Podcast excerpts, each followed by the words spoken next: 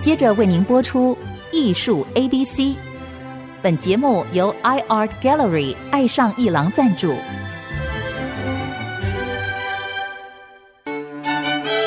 Appreciation, buying and collection。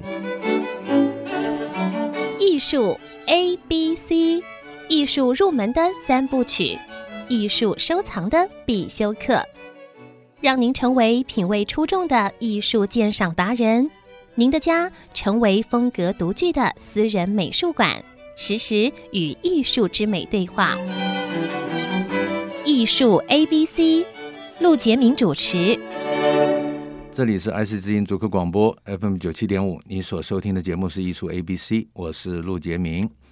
那么要跟各位听众说一下，我们的节目呢同步在 Apple Podcast 还有 Google Podcast 上架。如果你听到这个 Podcast 收听的话，呃，也欢迎订阅啊，就会收到每一集我们的节目，收听会变得很方便。假如你喜欢我们的节目，也欢迎评五颗星，并留下你的心得，给我们支持与鼓励。谢谢各位听众。那么各位知道，从十二月十八啊，在中正纪念堂有一个大展开始了，那就是永恒木下线条的魔术，木下又来了啊！但是上一次大家有一点印象。应该是十年前，我记得我也去看了。那么木下是捷克的这个艺术家，但是他发迹是在巴黎啊。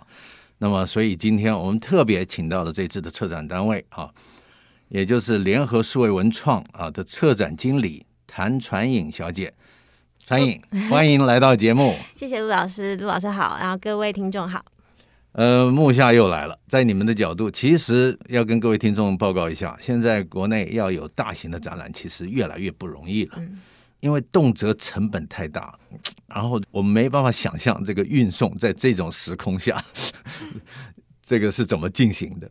而且你要是没有一定的这个深度与财力哈，你很难办这种展览。但是这种大型的国际展，对大家的美学的教育与美学的这个素养的感受是很重要的。其实我知道，在台湾有太多人喜欢看这个大型的国际展，尤其是现在不能出国，更是这个重要。我现在回想，当年米勒大展来的时候，当时好像创下将近七十万人潮，逾六十万，逾六十万，逾六十万，逾六十万，这个代表着台湾有逾六十万的人。他对这种大型的美术史里大师级的展览是非常关心，而且非常期待看到的，所以感谢联合 这个。所以你要不要帮我们聊一下这次展览的这个起源呢？还有怎么想法的？到底来了多少件作品啊？我先从，因为刚刚老师特别提到，在这个时局底下，然后运输这些展品，确实是难度非常高。不过，因为木下展，我们是呃一九年的时候开始接洽，然后他其实已经在日本巡过大概六七个城市，就从东京开始就去了。哦，这次这个展，对，哦，然后就反正运气是非常好的，因为一九年末的时候，木下基金会的呃就是。呃，Marcus 先生他还有机会来到台湾，所以他也看过了场地或等等。所以虽然二零年能够做的不多，但这个展览我们还是可以持续的推进，并且在就是运费高涨之前就把展品先运到台湾来存放。啊、那因为这个展览原本其实是六月份就要开的嘛，所以我们受到前一次的升级影响，把它延到冬天来。不过一切都很顺利，还是开展了。太好了，这个。不过这次的重点好像来了一些比较早期的这个作品，让大家可以感受到他在巴黎出名前的一些作品，这个很难得。对、嗯，要不要说一下？确实，因为像老师刚刚说到，前一次的木下大展也很轰动，很多人去看过了。那其实我们这一次呃公开这个木下展消息的时候，也很多呃木下的爱好者，他们很积极的就询问我们，那这次展览跟上次有什么不一样？很关心。对，因为上一次有很多的它的版画，版画很多。就是上一次的展览比较呃，把它可能最精华的那些，就是可能商业商业委托的海报都运来。那这一次的话，其实策展人是同一位，他还是基金会的那位日籍的策展人。那佐藤老师他这一次想做的事情比较特别，他首先希望可以让大家嗯知道这木下的美学是怎么产生的。哎，对，他的这个 灵感源泉是什么？对，对，就是一个艺术一个大艺术家风格的形成。他不是圣诞夜的那一天，不是那一天晚上，他就突然成为一个有天分的人，然后被 被一个女女名伶看上啊。但但是他之前其实已经在培养了，这次有一些作品是他开始培养的，没错。所以要走艺术这条路的年轻人，或者是家里有喜欢艺术的孩子，我觉得父母应该带他们来看一下。嗯，那在所以。好像在第一个区域，因为我也去开幕的时候，我也去看了。嗯、在第一个区域，就是强调他如何开始的。你要不要说一下这这个部分？就是从因为木下，如老师刚刚说，他是他是捷克人，然后发迹在巴黎。那在这个出生的时候，他的他的家庭里面，其实他很小就展现了一些对艺术方面的天分，就不管是音乐的或是绘画的。是的。但很快他就决定了绘画是他最喜欢的事嘛。然后那就是之后也跟当时就是整个欧洲可能爱好艺术的人都会到巴黎去进修。对。所以他也是一样在巴黎进修，然后在这个呃学习的过程当中，可能偶然有了机会接到那个刚刚老师说到圣诞夜的那个海报。稍后我们可以再讲一下这个故事。这是最重要的一个点。那一张著名的吉斯梦坦 也来了啊！对，那一张很重要的。那所以，在这个吉斯孟达他就是一举成名之前，其实他有呃很多，他他是一个对于美的东西很有兴趣的人，然后对于当下流行事物其实也很敏感。所以在第一区，策展人帮我们安排了一些木下的收藏品，这些藏品未必是绘画，有些是小雕塑啊，然后有些是像浮世绘，他也有收，然后有些是可以小瓷器或等等的。然后那这些东西里面，他去他去把它转化融合成他自己的美感美学，然后。然后那这个是后来我们能够看到它产生出来这么繁复的线条，然后繁复的东西凑在一起还要很美，这个是难度比较高的嘛？就是所以这些东西从这个第一区里，就是大家可以。各自领会啦，就是他的他到底看重的是什么，然后这些东西在对当时这个呃他所在的这个时空里面，然后是可能受欢迎的，或是跟他的出生、他的他的故乡等等这些有关的东西，这一次策展人有做一个整理，然后在第一区做一个呈现。这个挺好的，这就是好像艺术创作的本质，嗯、就是风格形成之前，这个艺术创作本质是来自来自于生活，生活对，呃，源于生活，高于生活。但是从从源于生活的过程当中，他一定会接触各个大师的作品，或者是其他的这个艺术家的创作，包括小雕塑者等等，他接触的，然后他做一个吸收。嗯，我们说高明的偷叫吸收，不高明的偷叫抄袭，不高明的偷叫抄袭，高明的偷叫吸收。那么我们经常看到一个大师的形成的过程，他是能够高明的吸收其他。艺术家的精彩的部分，或者是他觉得别人精彩的部分，然后融到他自己的生理身体里，然后去创造他自己的风格。我觉得在第一个部分的安排，可能目的是这样子，嗯，就是风格的形成，这个呃灵感的源泉这个部分是这样发展的，没错。那么再来就是他重要的那个呃呃技巧啊，还有这个传达美学。他的手头功力、画绘、绘画功力实在太强了。对，每一个人看到都会震撼、赞叹。呃，比如说他可以使用摄影，嗯，呃，摄影的角度已经有构图了，但是他对于女生人物脸的这种观察细腻，他抓住她脸的表情，其实，在摄影的那个动作的时候，他已经抓住神情，嗯。比如说，里面有一系列好像跳舞的，对，一个裸女在不断的动，然后她去抓那个她动感的摄影，嗯，那她把她喜欢的那几张摄影留下来，没错没错，然后她打九宫格，用他的风格把那个摄影的九宫格把它临下来，传达出来海报的一种状况，嗯，我觉得那个这个你要怎么讲？这个这。这个其实是因为现在他是二十世纪初的艺术家，所以相较于更早以前的一些艺术大师，他运气不错。像老师刚刚说的，他已经有摄影，已经有摄影了，有相机可以用，而且这个相机当时的技术已经是他自己就可以操作，虽然不像现在我用手机就行，但是他还是可以自己一个人在工作室里面完成这个拍摄的动作，所以。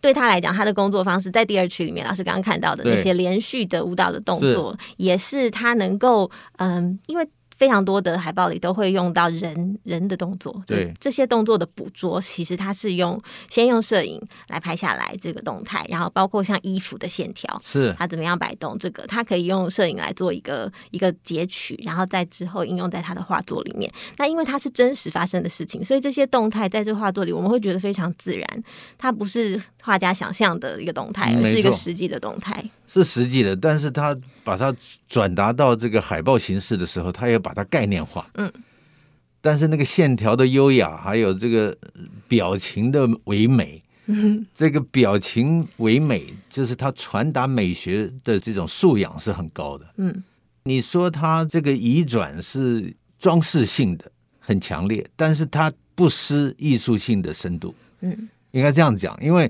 有的时候一走到海报上，我们会认为比较装饰性。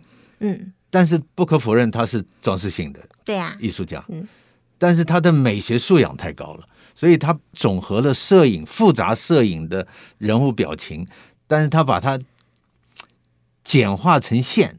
嗯，这个太太厉害了。确实在，在也特别是因为他的商业委托是海报嘛，当时已经能够用石版印刷方式来大算大量印制这些海报。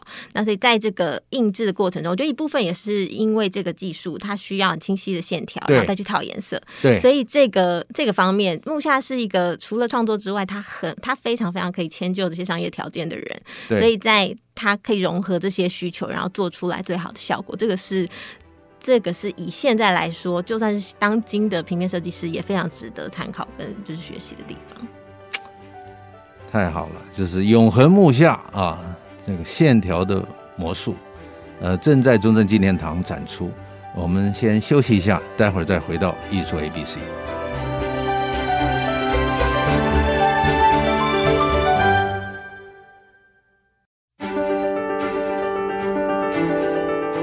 欢迎回到艺术 ABC 节目，我是陆杰明。那么为各位请到的来宾呢，是联合数位文创的策展经理谭传颖小姐。传颖，欢迎你来到节目。谢谢老师。你刚刚提到一个重点，其实，在美术史的发展，摄影的出现是很奇妙的。你有提到那个摄影术的发明，其实影响了美术史的发展。嗯、我记得摄影术刚开始被发明的时候，应该在。一八三零年左右，当时最受到惊吓的美术史的艺术家就是安格尔，因为安格尔他的这个写实能力非常强。对，然后他发现有一个机器发明了以后，咔嚓一下就拍出来了，搞不好搞了好几天睡不着觉。但是后来发现并没有很大的影响。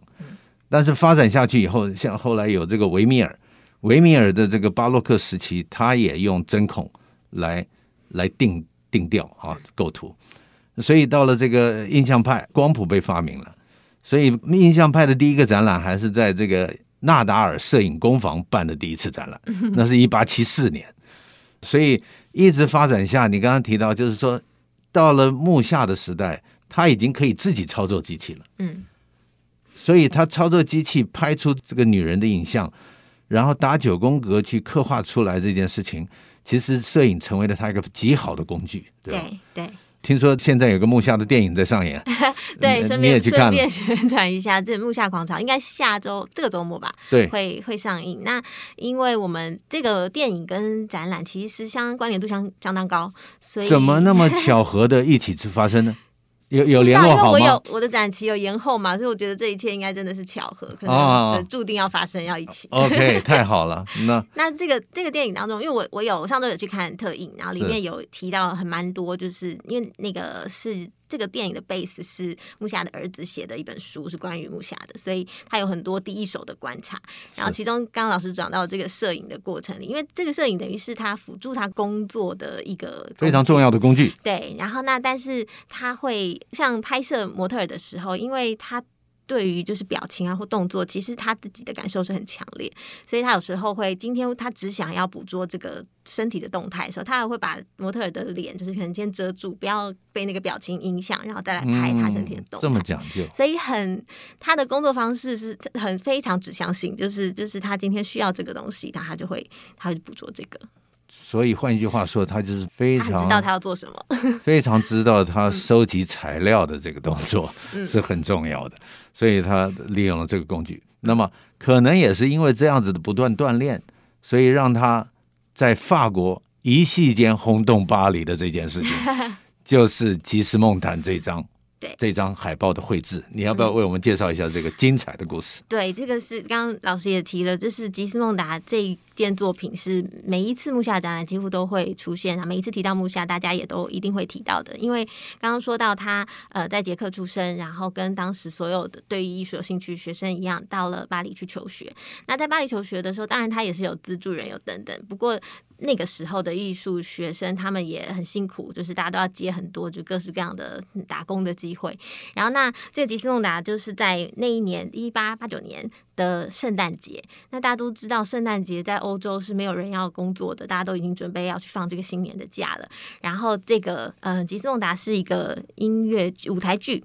然后，他这个舞台剧那一天他就要赶这个海报出来，然后那就没有人嘛。那木下就是在。印刷厂里面打工，所以这个印刷厂的老板就问他要不要接这个工作，可是很赶哦，就是就是没有几天这样子，又要在放假的时候工作。那他因为他那时候是穷学生，他就接了，然后就做完了之后呢，其实这个这个，因为他他是有了解一下这个故事，然后再来做。他在吉斯梦达海报出来之后，那个主演的演员就是莎拉小姐，她本人当时是当红的。名伶嘛，然后就他非常喜欢，所以从这个吉斯孟达这张海报开始，他连续跟木下合作了非常多次。然后那也从这张海报一出现，他在街头上就是他会被偷走，所以 木下就是瞬间就是真的真的是瞬间就在因为这个作品在巴黎爆红。然后随之隔年，其实一九零零年巴黎还有举办那个世博会万万国博览会，就是由巴黎铁塔出现的那一届，其实他们也有跟木下合作做了一些宣传的海报。等等，所以木下的名声就是传到日本，也是因为世博会，就是这个所有的一切就接续发生了，然后他就他就是这样子应运而生一颗星星，太太有意思了。一个圣诞假期的假，这个 呃，所有的设计师都都放假了，结果一个打工仔，然后被这个老板要求去配合这个莎拉小姐，对，结果画出这么精彩的一张海报，没错。听说的对很多人晚上去偷海报。当时在街头，据说的海报是会被偷，这电影里面有讲。哦，有电影有，我得去看这个电影。呃，所以各位听众朋友，木下这次展览非常巧合的啊，去跟这次的电影变成这个 同步进行，嗯，所以各位可以呃利用这个时间，整个假期的时间都会展出。请问木下展到什么时候？我们展到四月五号。一直涨到四月五号。那当然，现在疫情有一点点升温，所以大家要注意啊，就是到哪里都要戴口罩。你们对于这个餐馆的人数控制还是有一定的限制吧？我们会，因为其实呃，我们展场在中正纪念堂里面嘛，那他们是国立的单位，所以其实他们的所有规章都是更严谨，会更严谨。对，所以像最近这个礼拜，他们就有新增，希望我们可以在门口，就是那个排队的动线上面多加上一点五公尺的指标。然后那再来就是展场里面的的人数原本就有控制之外，现在我们场内的工作人员还会请大家分开一点，就不要。挤在一起，就是所以大家如果在场内，就是希望大家可以分开的话，就是希望不干扰到大家啦。但是就是这个都是为了防疫嘛，所以一些新的措施这样子。嗯，太好了，你刚刚有提到巴黎铁塔的事，就是 那个时候刚好反谷也在巴黎，好像巴黎在盖那个铁塔。那那个时候因为经过这个世界博览会的关系，大量的浮世绘版画这个销到了欧洲，嗯，所以影响了印象派、后印象派这些人。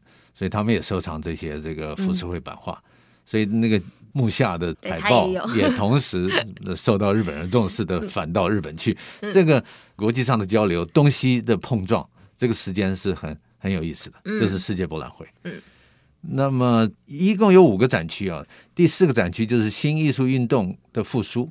我发现展出很多有名的当年美国有名的潮流歌手。嗯，呃，他们的这个唱片的设计。都脱离不开木下风格。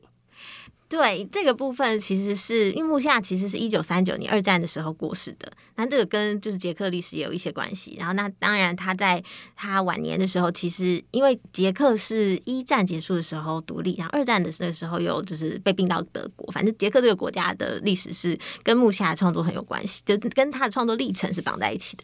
因为在捷克成立的时候，他回国去为捷克做了很多事情，包括那个斯拉夫史诗的创作等等。哦，对，那个是很重要的一个事。对，但是因为他三九年二战的时候过世了嘛，然后所以那个战后的欧洲又是呈现一个很混乱的局面，所以那个时候的人其实对木下已经有一点印象模糊了，就觉得他可能是一个很久以前的艺术家。然后是一直到了一九六三年，伦敦的 V&A 博物馆，那他们。就想要策划一个木下的海报展，然后在这个电影里面也有提到，我本来不知道这件事情，他是那个当时策展人，他在二战的时候跟木下的儿子是他们在军队认识的，所以他就想起了这个人，他就联络他，然后就说我想做一个木下的海报展，那你知不知道我哪里可以借他的东西？然后其实对于木下家族来说，也这也是一个契机，他们开始觉得我要整理就是木下的作品，然后让他继续传承，他不会消失，他一代一代的对后面的创作人都还有影响，然后那这个伦敦 V&A 的展览的后果就是瞬间，因为六零年代已经是披头士的年代了，那个时代的氛围是很不一样的。但是它这些就是充满了植物的线条啊，这优美的这个格式，它又再一次就是吸引到了当时的青年，嗯，然后包括就是跨海到美国这些音乐人，他们很喜欢这样的作品，然后所以他们就用。那个时候，我觉得图像使用的概念也那个时候跟现在不太一样，就会也有一些作品，它是直接用了他的图，然后吉普赛的那个女郎的侧脸的那张，然后就直接用在他的唱片封面上，或者是他就选择重画一张跟他几乎一模一样的，然后来做唱片的封面或等等，然后包括他的像背后有一个圆圈啊，然后就是那个 Q 公式什么那样子的那种形式，那种形式非常的多，然后就像我们是可能在那个之后才出生的人，对我们对木下认识等于是二手的，我们是透过这些，然后才又再知道木下。有的对，所以。这个展区它就呈现了这些，然后那这个东西对于新认识木下这个运动，其实到现在都没有结束。因为像我们除了这些来自六七零年代的唱片封面之外，还有就是很蛮新的近期，就是漫威漫画的表现，漫画封面。对，然后它其实就是什么。金刚狼啊，钢铁人啊，这些人，但是他的封面的格式也是一眼就能够看出来是木下的风格，嗯，可见木下风格有多么强烈，持续影响还没结束，包括日本的这个木下漫画表现的新的走向也脱离不开他。对啊，这个其实是这一次的展览里面。应该说最特别的一部分在最后一区，就是有纳入了日本的少女漫画。其实不只是少女漫画，因为还有天野喜孝老师的手稿，是是复制品，但是是就是天野喜孝老师的手稿。那他们都很直接的说，就是木下对他们的影响非常深，就是他这种头发的线条或等等很多少女漫画的线条，真的都是从木下这边受到启发的。可见一个经典风格的出现，嗯，力量有多么的强大。这样就不会消退，也就是你创新不离传统，创新不离传统，那个传统就是这个经典风格的影响。事实上，木下在一九零六到一九一零，他也在美国待过，对，有意思哈。所以中正纪念堂线条的魔术，对，永恒木下一直从十二月十八就开始展，一直展到四月五号，嗯，所以大家不要错过。嗯，那么看完木下，可能会勾起你想要去看电影的兴趣。哎呀，谢谢。谢谢这个传影来到节目为我们介绍。今天说到这里，也祝福大家新年快乐，准备过年了啊！传影要不要祝大家一下？好，谢谢老师。那我也祝陆老师还有就是各位听众，大家新年快乐，然后就是都平平安安。太好了，谢谢传影，也祝你新年快乐。艺术 ABC，我们下周见。